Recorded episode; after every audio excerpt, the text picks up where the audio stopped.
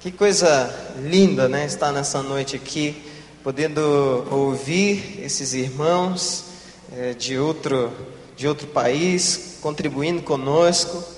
E eu acredito que é por isso que eu estou aqui também nessa, nessa noite, né? Vim de outro país. Afinal, o Pará não é tão perto assim, né? Eu estava sentado perto do pastor Edson, gente, né? Eu já fui contagiado por ele. E nós somos 25 pastores, eu gosto de falar isso aqui na igreja. Somos 25 pastores, mas o, o único pastor VIP, né, vindo do interior do Pará, sou eu. Então, glória a Deus. 23, aumentei mais dois. Poxa vida, perdão, gente, já estava falando que não deve aqui. Eu queria pedir para vocês abrirem suas Bíblias lá em Marcos capítulo 1. Nós leremos do versículo 29 ao versículo 33. Essa semana eu tive a alegria de assumir o culto de quarta-feira. E na quarta-feira nós iniciamos uma série de estudos sobre as casas que Jesus visitou. E são sete estudos ao todo. E hoje eu gostaria de compartilhar com os irmãos o primeiro estudo, estudo que nós fizemos na quarta-feira. Porque se você não veio quarta-feira passada, isso significa que você tem a oportunidade de vir nesta quarta e ser abençoado por Deus através da Sua palavra, de um tempo maravilhoso na presença de Deus em oração, com irmãos abençoadíssimos, gente boa, gente do Senhor, gente que quer orar por você e ver o milagre acontecendo na sua vida. Se você já encontrou o texto, eu vou pedir para vocês colocando de pé, nós vamos ler todos juntos, na presença de Deus, pedindo para que Deus fale conosco de maneira poderosa também nessa noite.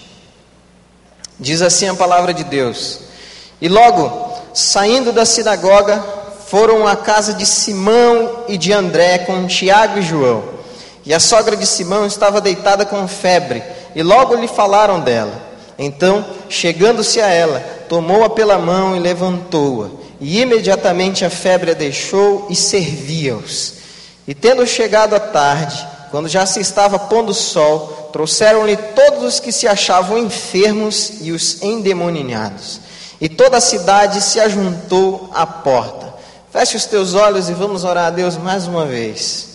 Senhor Jesus, muito obrigado.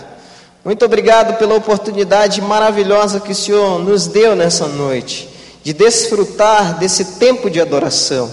Mas pedimos ao Senhor que fale conosco de maneira poderosa, transformando a nossa história, transformando a nossa vida, restaurando os nossos lares, em nome de Jesus. Amém. Amém. Amém. Podem sentar, irmãos. Muito obrigado pela gentileza dos irmãos nos colocarem de pé. Nós, quando vamos ler o Novo Testamento, percebemos que Jesus não visitou muitas casas. Na realidade, Jesus visitou seis casas. A gente encontra Jesus entrando em apenas seis casas, compartilhando com seis famílias, vivendo uma experiência de companhia com seis famílias. E isso é muito interessante, porque quando nós estudamos esses textos, nós podemos absorver lições extraordinárias para nossa casa, para nossa família. E quando lemos esse texto aqui de Marcos capítulo 1, versículo 29 a 33, nós também precisamos retirar lições maravilhosas para nossa realidade, para o nosso lar.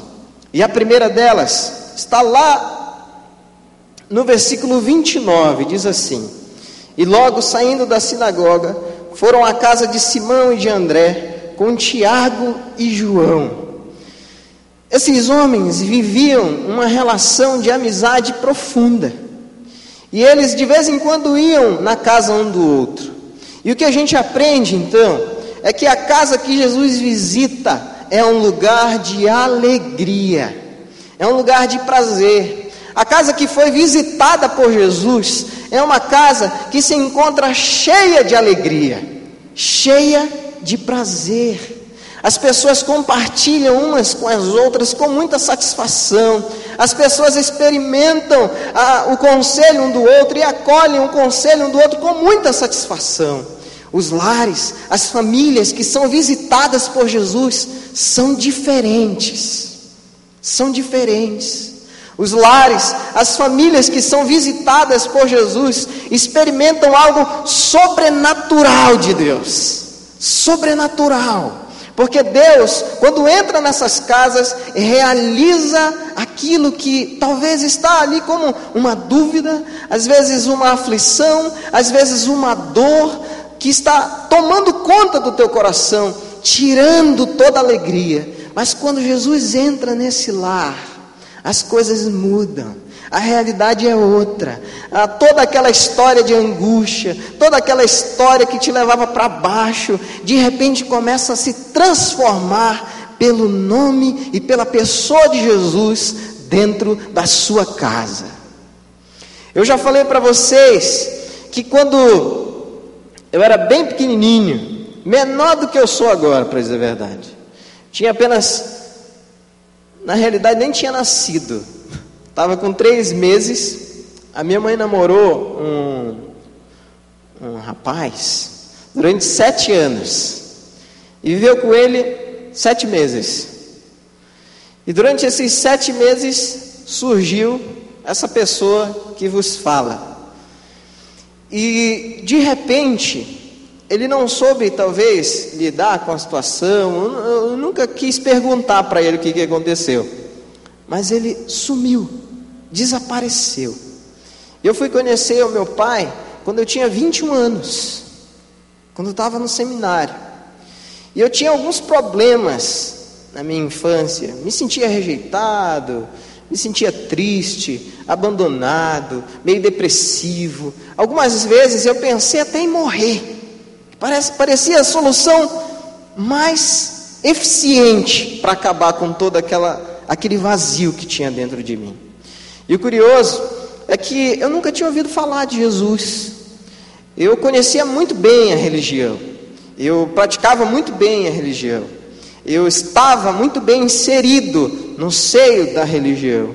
Mas eu não conhecia Jesus. Um dia alguém, numa academia de karatê, chegou para mim. É, gente, treinei karatê. Cuidado, viu? É.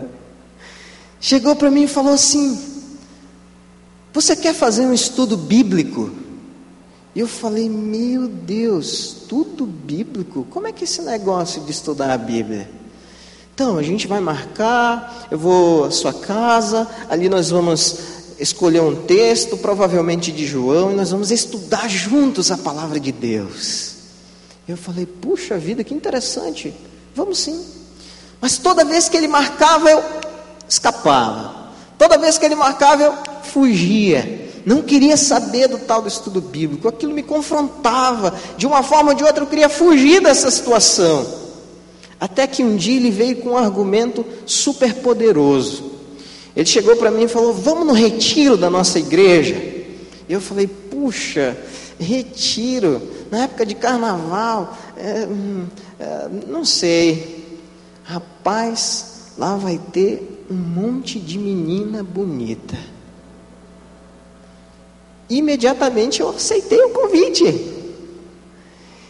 Quando eu cheguei lá, parecia que não tinha mais ninguém naquele retiro, só eu e o pastor. E aquele pastor estava falando sobre ser a luz do mundo, ser o sal da terra. E ele pregava com tanta paixão, com tanta intensidade, que eu comecei a olhar para dentro do meu coração e descobri que eu não brilhava, que eu não era luz. Muito pelo contrário, que todo aquele vazio no meu coração tinha um significado. A falta de Jesus na minha vida. Eu então entreguei a minha vida a Jesus. E todo aquele vazio se preencheu. Só que agora eu tinha um desafio gigantesco, porque as pessoas que estavam ao meu redor não queriam mais falar comigo. Afinal de contas, eu tinha abandonado a religião da minha família. Meu avô me olhava meio torto, minha mãe também, meu pai também, meus primos, minha tia. Eu tinha um, tenho um primo que é muito amigo meu. E um dia eu comecei a fazer estudo bíblico com ele. A minha tia falou assim: Olha, eu prefiro ver o seu primo jogado numa sarjeta do que estudando a Bíblia com você. Misericórdia, né? E a gente deu um jeito. A gente começou a estudar a Bíblia escondido. Tipo a gente 007 de Deus, sabe? Estudava a Bíblia escondido, mas investia bastante tempo na palavra de Deus. E daí esse meu primo se converteu, depois uma prima minha se converteu, depois outros primos se converteram, depois minha mãe se converteu, depois as pessoas da minha família foram se convertendo, e depois essa tia minha, que preferia ver o meu primo jogado numa sarjeta, um dia numa reunião, fizemos uma reunião na casa do meu avô, ano passado, eu fui lá visitar, e fizemos uma reunião na casa do meu avô e foi muito incrível ver o poder de Deus. Porque iam chegando as pessoas da minha família e entrando na casa do meu avô, era era, a gente estava celebrando o aniversário dele, 95 anos. E daí as pessoas iam entrando e de repente, quem vem bem devagarinho com uma Bíblia debaixo do, do braço, assim, essa tia. E quando nós pedimos para o meu avô se ajoelhar no centro da sala, que nós íamos orar por ele, quem era que mais dava glória a Deus? Aleluia! Deus seja louvado, glorificado seja o teu nome, Senhor. Essa minha tia. Se você pode, você tem boca, fala glória a Deus aí. Porque o lar que Jesus visita é transformado pela presença dEle. O lar que é visitado por Jesus não é mais o mesmo. O lar que é visitado por Jesus experimenta milagres de Deus milagres de Deus. Mas eu queria perguntar para você: quais são os teus desafios na tua casa? Quais são os desafios que você enfrenta todos os dias para viver Jesus na tua casa? Quais são os desafios que talvez se apresentam para você no teu trabalho? Quais são os desafios que se apresentam para você na faculdade? Quais são os desafios que se apresentam para você nos relacionamentos? Deixe Jesus visitar a sua vida. Se você abrir o seu coração e permitir que Jesus visite a sua vida, você não será mais o mesmo. Porque a casa que é visitada por Jesus é uma casa cheia de alegria. Mas não é só isso. A gente aprende também com esse texto que a casa que Jesus visita é um lugar de relacionamentos saudáveis. Diz assim o versículo 30: E a sogra de Simão estava deitada com febre, e logo lhe falaram dela.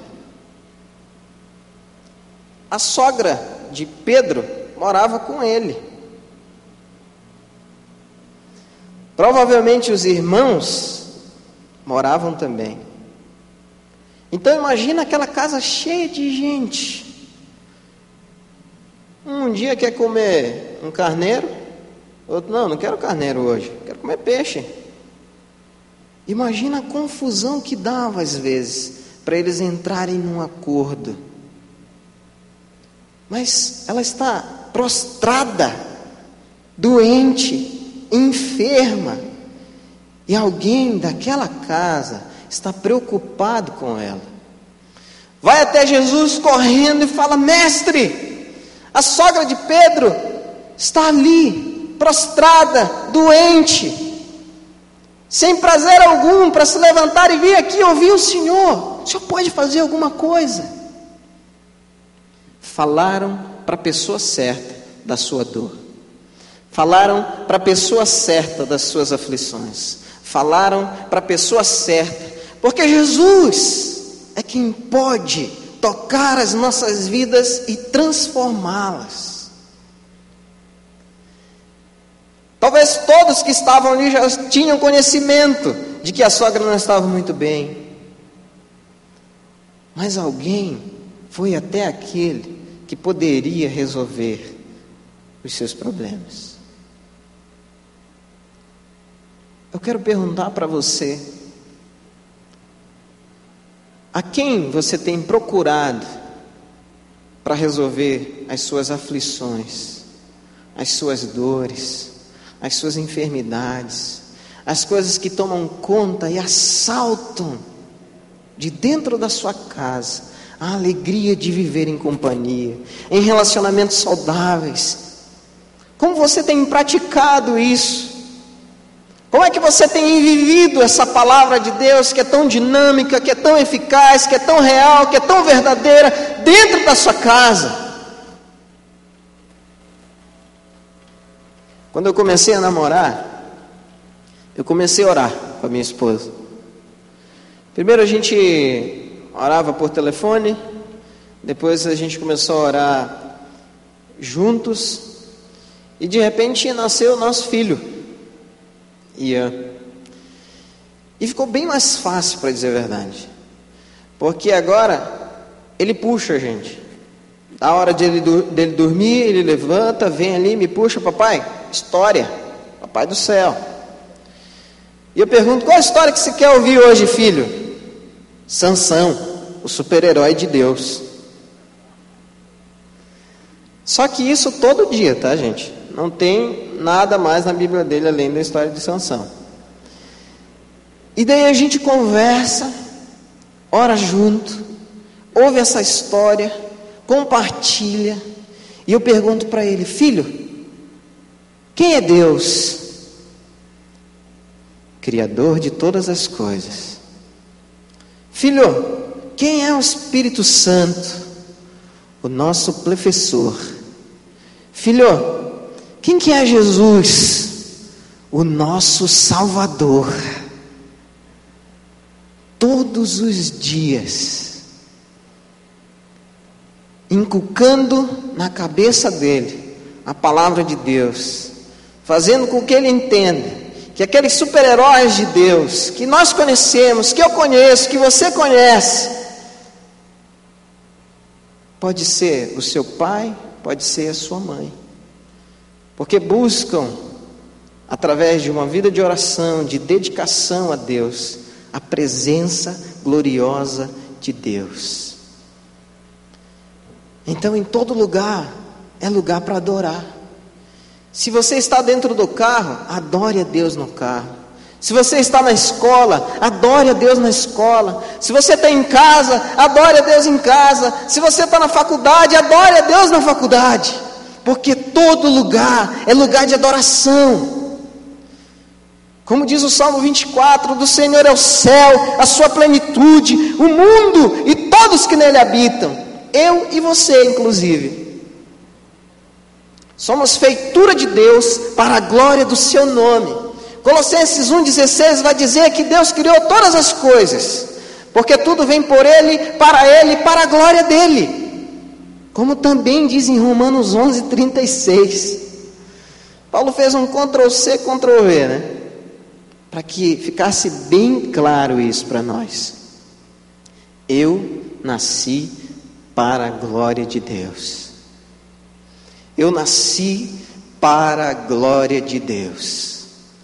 E glória de Deus dentro de casa é cultivar, é viver relacionamentos saudáveis como nessa família, nessa casa, cheia de gente, mas que experimentava, experimentavam a bênção do Senhor. Uma casa abençoada, uma casa abençoada. A gente aprende também que a casa que Jesus visita é um lugar que as pessoas que vivem nela sentem o prazer de servi-lo. Veja comigo o versículo 31. Então, chegando-se a ela, tomou-a pela mão, levantou-a e imediatamente a febre a deixou e servia-os. que coisa linda! Imediatamente, ela experimentou um toque do Senhor e se dedicou a Ele, desejou servi-lo de todo o coração. Eu não sei o que ela foi fazer, se foi um guisado, se foi um bolo, se foi um pão, se foi um cupcake, ou cupcake, uma coisa assim. Eu não sei o que foi, mas ela estava servindo ao Senhor.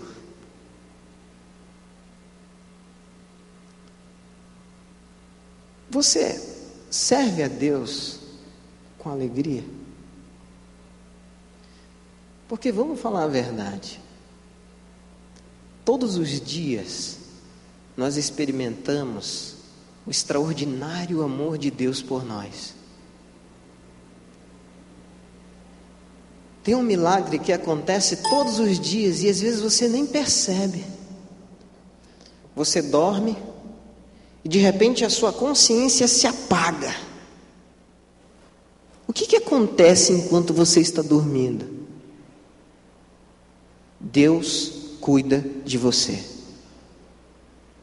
O que, que acontece enquanto você está dormindo? Deus estende a sua mão sobre a sua vida e te livra de males. Deus estende a sua mão sobre a sua vida e declara o seu amor por você. Aí você acorda de manhã bem cedinho. E tá aquele silêncio. Aqui não dá para ouvir passarinho cantando, né? Lá na minha cidade, Tomé Açúcar, tem dois, tem dois moradores de Tomé Açúcar deles. Dá uma cena aí, gente. O pessoal acreditar que existe Tomé Açúcar. Olha lá, ó, dois moradores de Tomé Açúcar aqui hoje. Tomé Açúcar existe, gente. Eu falo, vocês não acreditam, existe sim. Eu vim de lá. Lá a gente ouve passarinho cantando, bicho, coisa arada. Aqui você acorda e está aquele silêncio tão intenso, tão forte, que você pode ouvir o teu coração. Eu vou pedir para você fazer um exercício quando você ouvir o teu coração. Porque ele não faz tum tum tum tum. Ele faz assim, ó. Eu te amo, eu te amo, eu te amo, eu te amo, eu te amo. Porque o fôlego de vida quem deu para você foi Deus.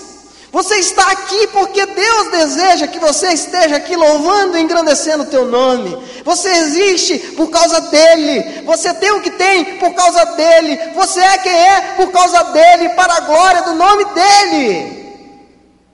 Você é um instrumento nas mãos de Deus que precisa tocar uma doce e agradável melodia tão envolvente, mas tão envolvente, que todas as pessoas que estão ao teu redor vão desejar louvar ao teu lado.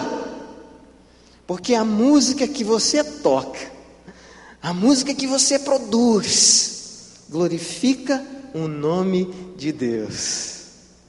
Então sirva-o de todo o seu coração. Sirva-o com toda a sua força, com todo o seu entendimento.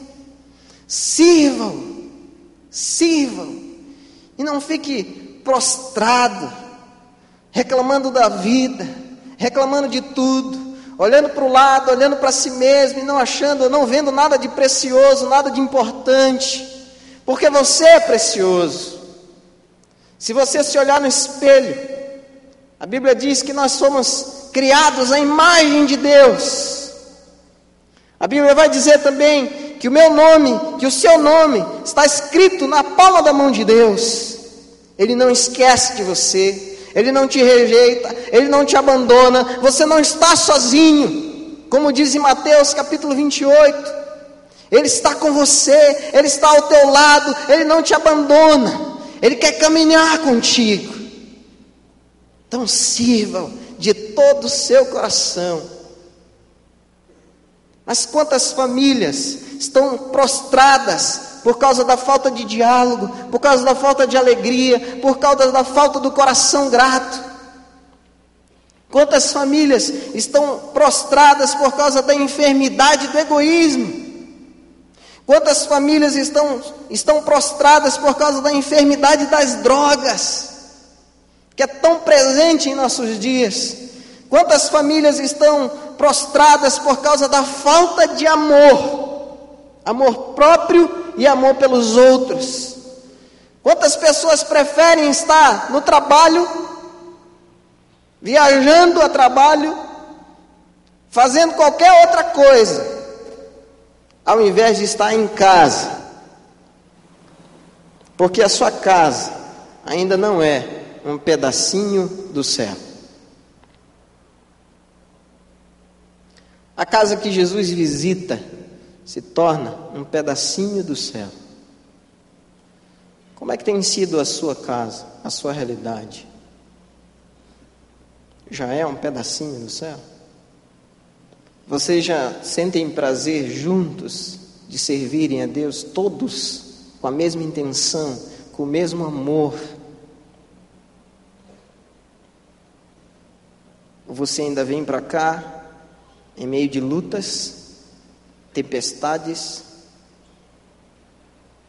dificuldades tremendas que se levantam contra você como uma barreira para que você não adore a Deus.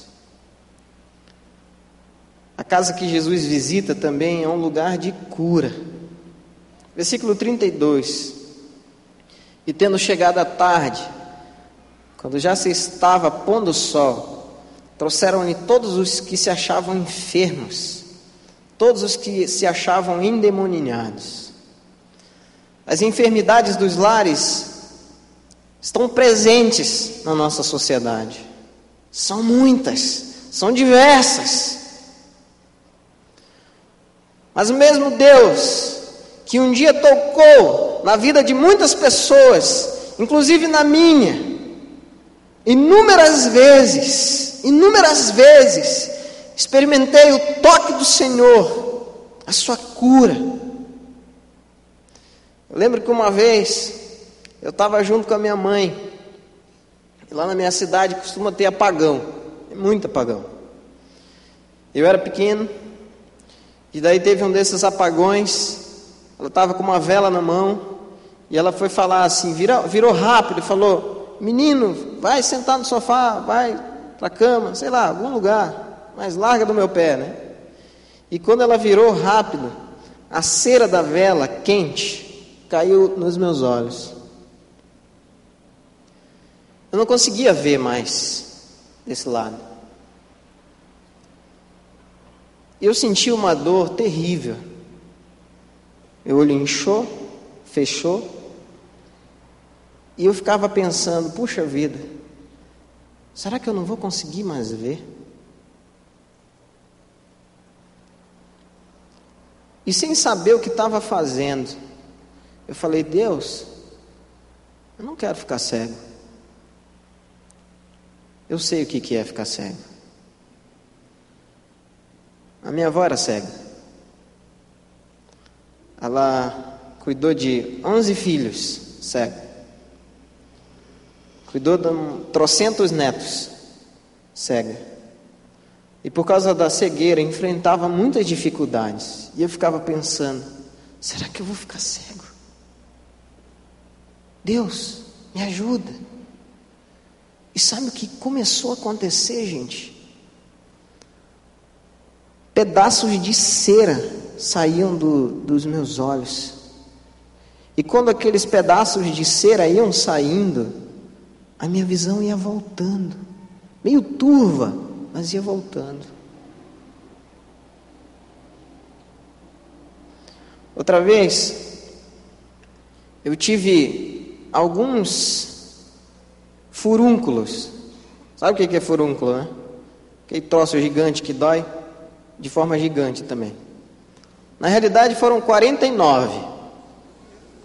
Tudo de uma vez. E eu não conseguia andar. Andava meio tipo Robocop assim. Para um lado e para o outro. Muita dor. Eu não podia ir para a escola, eu tinha vergonha. Eu não podia me movimentar em casa, era muito difícil. Sentia muita dor. Eu falei assim: Deus, eu não estou aguentando. Me ajuda. E ele fez um milagre. No outro dia, eu não tinha mais nenhum. Eu dormi e acordei e não tinha mais nenhum. Quando eu cheguei aqui, a gente sofre muito quando vem do Pará para cá. Porque aqui é muito frio, gente. Aqui é muito frio. Lá a gente, frio pra gente é 30 graus. Exagerei um pouco, né? Não é 30, não. 25. Dá uma melhorada aí. Frio 25 graus. E quando eu cheguei aqui, 3 graus, 2 graus, chovendo granizo, olhei aqueles pedaços de gelo caindo do céu, falei: Meu Deus, o mundo está acabando. Fiquei desesperado. E eu vim para fazer um estágio aqui nessa igreja. E daí, de repente, eu vinha, eu vinha caminhando, não tinha muita grana. Meu, meu salário de estagiário, a metade eu mandava para minha mãe, ficava com 100 reais. Aí eu vinha a pé, né? Do Cabral para cá. E vinha andando. Todo dia, gente, andandinho assim, que era uma beleza. Sentindo, sentindo aquelas giletes assim passando no meu rosto, cortando, que era o vento frio batendo. Aí quando eu voltava para casa, eu abria a geladeira e ficava na frente da geladeira, porque na frente da geladeira era mais quente do que fora dela.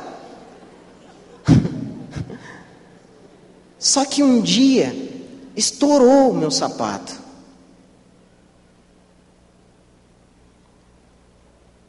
E eu fiquei muito triste, porque eu não ia ter dinheiro para comprar outro sapato. Ele abriu assim, tchuk, igual um jacaré. E eu fiz uma oraçãozinha que o pessoal lá da, da, da quarta-feira falou, oração mequetrefe, pastor. Eu falei, é, fiz uma oraçãozinha mequetrefe, bactéria. Virei para o lado, falei, Deus, me ajuda, por favor. Eu não tenho outro sapato. E daí eu vim, coloquei mais sete meias naquele pé, né, para proteger um pouco mais. Cheguei aqui, o telefone da minha sala tocou. Era a esposa do pastor Edson. Pastor, chegou um sapato aqui. É a sua cara. Não, tá certo. Paraense é feio, mas não precisa judiar, né, gente? Aí eu desci. Era um sapato de couro, lindo. Eu já tirei aquele rasgado e, e, e calcei aquele. Fiquei feliz da vida. Fui almoçar. Cheguei no restaurante, todo prosa com meu sapato novo. Sentou uma moça, uma senhora que era tesoureira aqui da igreja na época. Chegou e falou assim para mim: Pastor, foi seu aniversário outro dia, né? Falei: Foi, foi sim. Eu quero te dar um presente. Eu falei: Nossa, obrigado. E o que seria? um sapato. E nós saímos, terminou o almoço, saímos, fomos num shopping aqui. E ela me levou numa loja, que eu não conhecia na época. Para dizer a verdade, foi a, a, a, primeira e a última vez que eu fui a essa loja. Chama Mr. Cat. É cara, gente. E eu olhava para aqueles valores, olhava para aqueles valores, e falei, meu Deus, como é que eu vou pegar um sapato nessa loja? Como é que ela vai comprar um sapato para mim? Ela falou, pastor, escolhe o que você quiser. Eu falei, puxa vida, como Deus é tremendo. E eu fui e peguei um outro sapato. Já tirei aquele, já coloquei esse. Tinha um valor mais significativo, né? Andei com esse. Quando eu estava chegando à igreja, na recepção, tinha uma senhorinha, eu nem sei se ela está aqui hoje, mas tinha uma senhorinha, e ela veio falar assim para mim: Você é o pastor do norte, braba. E eu falei: Meu Deus, o que, que eu fiz? Falei: Sou sim, irmã, sou o pastor do norte, porque você não me deixou dormir essa noite. Eu falei, bem, então não fui eu. Eu dormia e sonhava com você, dormia e sonhava com você, dormia e sonhava com você. E nesse sonho, alguém vinha e falava: dá um sapato para o pastor do norte.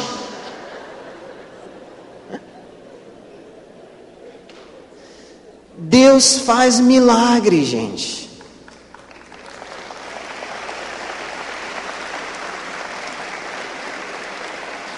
A casa que é visitada por Jesus, que recebe a visita de Jesus, experimenta a cura. A família que é visitada por Jesus, experimenta a cura. A família que recebe Jesus no seu lar, experimenta o seu toque milagroso. E há muito tempo atrás eu estava pregando aqui, contei essa mesma história. Veio um irmão, estava sentado lá atrás. Ele veio andando na minha direção, eu percebi aquele irmão, porque ele não era baixinho, era bem alto até. E ele entregou um cartão nas minhas mãos e falou assim: Pastor, a partir de hoje, você não compra mais sapato, a sua esposa não compra mais sapato, seus filhos, se você tiver, não compram mais sapato. Ele vai fazer o milagre, não somente para aquele momento, mas Ele vai fazer o milagre para toda a sua vida. Apocalipse 3,20 vai dizer que Deus está à porta dos nossos corações, dos nossos lares, batendo, desejoso de entrar visitando, não somente visitando, mas morando na nossa vida, mudando a nossa história, transformando a nossa história. E eu quero orar por gente hoje que talvez conhece Jesus, ouviu falar de Jesus, assim como eu um dia ouvi falar, mas não tinha experiência com Ele. Eu conhecia Jesus, o Jesus da religião. Não conhecia o Jesus de milagres. Eu conhecia o Jesus da tradição familiar. Mas eu não conhecia o Jesus que transforma vidas, que enche o coração vazio, que transforma aquela pessoa cheia de tristeza em alguém feliz alegre, completo por Ele. É esse Jesus que eu conheço hoje. É esse Jesus que transformou a minha história, transformou a minha vida e ainda está transformando a minha família, a minha casa, o meu lar. Ele quer transformar a sua casa, Ele quer transformar o seu lar. Ele quer tocar na sua história de forma sobrenatural. Então feche os teus olhos agora. Olha para dentro do teu coração. Talvez você vai perceber que dentro da tua casa, ou a tua casa, ainda não é um lugar cheio de alegria. Mas como você gostaria que fosse um lugar de alegria? Então, se você quer permitir que Jesus transforme a sua casa, levanta do teu lugar, vem para cá, eu quero orar por você. Se tem alguém aí que faz parte da sua família, pode olhar para essa pessoa e falar: puxa, essa mensagem foi para nós. Essa mensagem foi para nossa casa. Essa mensagem foi para nossa família. Vamos lá receber essa oração. Convidando Jesus para entrar na nossa casa, transformar a nossa história, transformar a nossa vida, transformar tudo que precisa ser transformado. Mas principalmente, tornar a nossa casa um ambiente de alegria. Levanta do teu lugar em nome de Jesus. Eu quero orar por você. Eu quero orar por você, pela tua casa. Se você percebeu também nessa noite que a tua casa, a tua família é um lugar que ainda não serve a Jesus de todo o coração, Talvez você tenha servido a Deus em meio a embaraços, dificuldades, problemas. Montanhas gigantescas se levantam entre você e o serviço a Deus. Então levanta nessa noite, vem para cá, eu quero orar por você, porque a palavra de Deus diz que a oração remove montanhas. Nós vamos pedir para que Deus tire essas montanhas que estão entre você e um compromisso real com Deus e com a Sua palavra. Ou se você é uma casa que precisa ser visitada por Jesus para receber um toque de cura, um toque de restauração. Talvez a sua família está cheia de dificuldades. Você é uma dessas pessoas que prefere estar no trabalho. Você é uma dessas pessoas que prefere estar na escola, na faculdade, porque o teu lar está dentro da tua casa, é terrível. Sai do teu lugar que eu quero orar por você também, para que Deus nessa noite ministre libertação sobre a sua vida, derrame o seu Espírito Santo sobre você, em nome de Jesus. Porque o toque de Jesus é um toque milagroso. E as famílias são restauradas, as vidas são transformadas, não porque alguém fez uma oração por você, mas porque ele ouviu essa oração e veio de encontro à sua história. Então fala com ele agora. Fala o que está acontecendo lá na tua casa. Fala o que você precisa que ele faça. Fala do teu jeito. Fala do teu jeito. Fala o que está doendo. Fala o que está machucando. Fala o que está desesperando você às vezes. Fala por que você prefere estar em outro lugar e não na tua casa. Fala as dores que estão roubando da tua família, roubando de dentro da tua casa a alegria e o prazer de servir a Deus. Usa palavras claras agora. E fala assim: Jesus, a porta do meu coração está aberta para ti. Repete essas palavras comigo. Jesus, a porta do meu coração está aberta para ti. Entra na minha casa, entra na minha vida mexe com todas as estruturas que envolvem minha vida. Sara tudo aqui, Senhor. Estende a tua mão assim, eu quero orar por você agora. Estende a tua mão desse jeito. Senhor Jesus, eu te louvo, Pai, porque o Senhor é grande, é poderoso. No nome de Jesus é todo poder. E é através da tua palavra que vem de encontro a todas as necessidades que se encontram nas nossas vidas, nos nossos lares, nos nossos corações, no coração de cada pessoa, Deus, cada família representada aqui.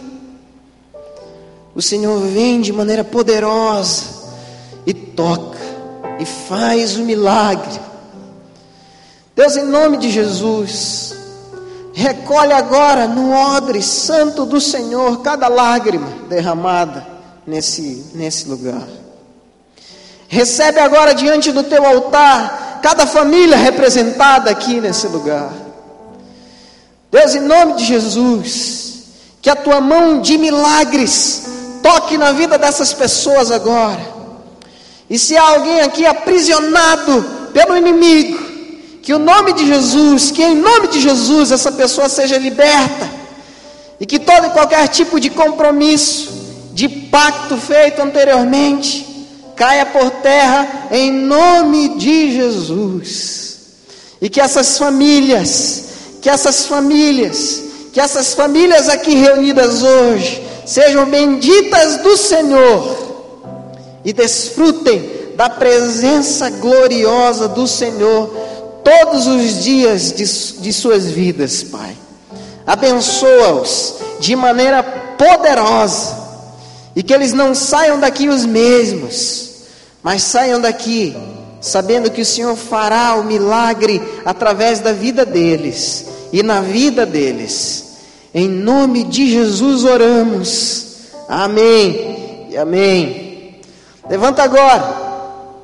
Dá um abraço aí em quem está do teu lado. Porque essa pessoa também recebeu nessa noite o toque milagroso do Senhor. E você vai falar para ela: agora nós vamos voltar para casa, com a certeza que Jesus está conosco.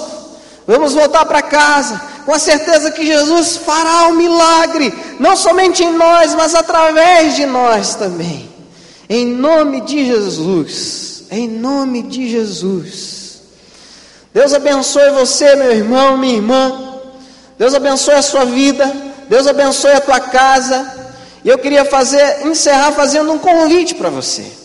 Antes de nós ouvirmos essa orquestra maravilhosa aqui. Se você gostou desse sermão, se ele tocou no teu coração, se ele mexeu com a tua vida, se ele transformou a tua história, tem mais. Tem mais. Toda quarta-feira, às 8 horas, 20 horas, ali naquela capela, nós nos reunimos para adorar a Deus e aprender mais sobre Deus. E esse é só o primeiro de uma série. Então quero te convidar, se você pode, você vem na quarta e deixa Deus continuar falando com você, transformando a sua vida, transformando a sua família, transformando a sua história em nome de Jesus.